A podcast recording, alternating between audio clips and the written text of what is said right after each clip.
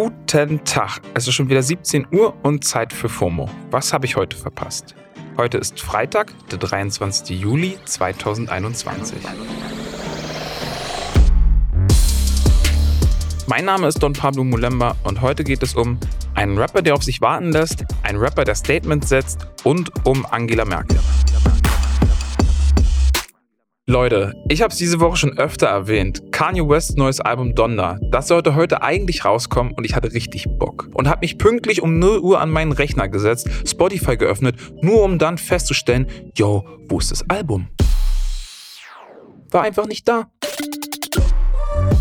Also habe ich mir gedacht, okay, Zeitverschiebung, probierst du einfach morgen früh um 6 nochmal. Ich also heute früh nochmal Spotify geöffnet, kann nicht wahr sein. Album immer noch nicht da. Also habe ich Twitter geöffnet, um zu schauen, was da los ist. Anscheinend bin ich nicht der Einzige gewesen, der enttäuscht wurde. Alle warten auf das Album und die Reaktionen auf Twitter sind bittersüß bis funny. Allerdings ist ja immer noch Freitag, also ist noch nicht zu spät. Und sollte das Album doch noch erscheinen, erwartet euch eine krasse Überraschung. So viel ist schon mal klar. Denn Kanye hat das Album zwar nicht veröffentlicht, es aber dafür gestern Abend in Atlanta, also 20 Uhr Ortstime, auf einem Live-Listening vorgestellt. Das Live-Listening ist kein Konzert. Ihr könnt es euch in etwa so vorstellen. Kanye ist der erste Künstler, der ein Stadion ausverkauft, nur damit die Leute ihm dabei zusehen können, wie er eine Stunde lang ganz allein zu seiner eigenen Musik, die by the way über einen Computer abgespielt wird, abfeiert. Und nun zur versprochenen Überraschung. Nach über 10 Jahren und viel Beef performen Kanye West und Jay-Z wieder gemeinsam auf einem Track. Wie man in Berlin so schön sagt, da krieg richtig Gänsepiepen. Der Song heißt Return of the Throne, vermutlich in Anlehnung an ihr erfolgreiches Duo-Album Watch the Throne. Das Netz ist ausgerastet und die Wiedervereinigung hat für ordentlich Meme-Material gesorgt. Was aber heute definitiv veröffentlicht wurde, ist der neue Song von Lil Nas X zusammen mit Jack Harlow. Der heißt Industry Baby und der kurze Snippet aus dem Musikvideo auf seinem Instagram-Profil hatte innerhalb kürzester Zeit schon mehrere Millionen Views. Und auch die Kommentare überschlagen sich. Viele fragen zum Beispiel nach der unzensierten Version. Denn Linas Ex tanzt zusammen mit anderen Tänzern in dem Video komplett nackt in einer Gefängnisdusche. Und damit will er ein wichtiges Zeichen setzen. Schon vor ein paar Tagen hat Lil Nas X ein Teaser-Video zu dem Track auf Instagram released und der sorgte auch schon für ordentlich Likes und Gesprächsmaterial. In dem hat er nämlich ein Gerichtsverfahren gegen sich selbst inszeniert und spielt damit auf die ganze Aufregung über seine letzte Single an und nimmt den Wirbel so richtig auf die Schippe. Nur kurz zur Erinnerung, im Video zu seinem letzten Song Montero, Call Me By Your Name, hat Lil Nas X dem Teufel einen Lapdance gegeben. Und zur Krönung der Provokation hatte er daraufhin zu Promo einen limitierten Satan-Snicker präsentiert, in dem angeblich Tropfen von menschlichem Blut eingearbeitet gewesen sein sollen.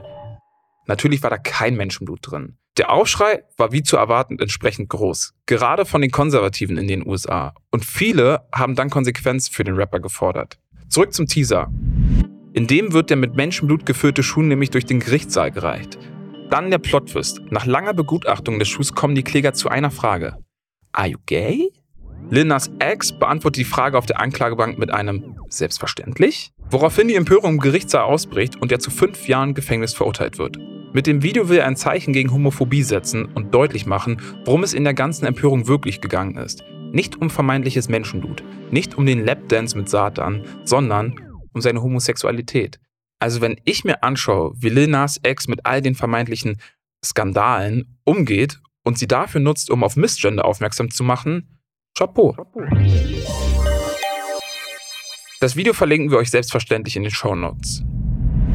Die US-Stars wissen, wie man mit Videos im Netz viral geht. Unsere Bundeskanzlerin Angela Merkel ist jedoch eher unfreiwillig mit einem Video aus der Sommerpressekonferenz viral gegangen.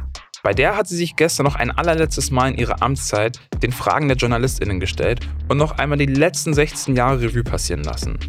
Auch die großen Krisen während ihrer Amtszeit waren Thema und sie hat sogar eingeräumt, dass in der Klimapolitik nicht ausreichend viel passiert sei. Nun kommt aber die Frage, die dafür gesorgt hat, dass diese Pressekonferenz viral ging. Merkel wurde gefragt, wo sie am 26. September um 18 Uhr sein wird. An dem Tag wird nämlich ein neuer Kanzler bzw. eine neue Kanzlerin gewählt. Ihre Antwort kam ganz Merkel-like und ich muss gestehen, ich fand ziemlich sympathisch. Habe ich mir jetzt noch keine Gedanken gemacht, aber ich werde schon Verbindung zu äh, der Partei haben, die ähm, mir nahe, äh, deren Mitglied ich bin. Die nicht mir nur nahe steht, die steht mir auch, also sie steht mir nahe und ich bin ihr Mitglied. Also eine doppelte, ein doppeltes Bekenntnis. Danach meinte sie noch ganz bescheiden, ich werde dann schon mit der Zeit was anfangen können. Und verabschiedete sich mit einem, es war mir eine Freude. Die letzte Bundespressekonferenz nach 16 Jahren. Wow. Danke, Merkel. Mir war es auch eine Freude. Hier bei FOMO heute. Das war's aber und morgen hören wir uns wieder zur großen Samstagsfolge hier auf Spotify. Dann erzähle ich euch alles, was ihr zu Olympia 2020 wissen müsst. FOMO ist eine Produktion von Spotify Studios in Zusammenarbeit mit ACB Stories und folgt uns, denn wir veröffentlichen pünktlich.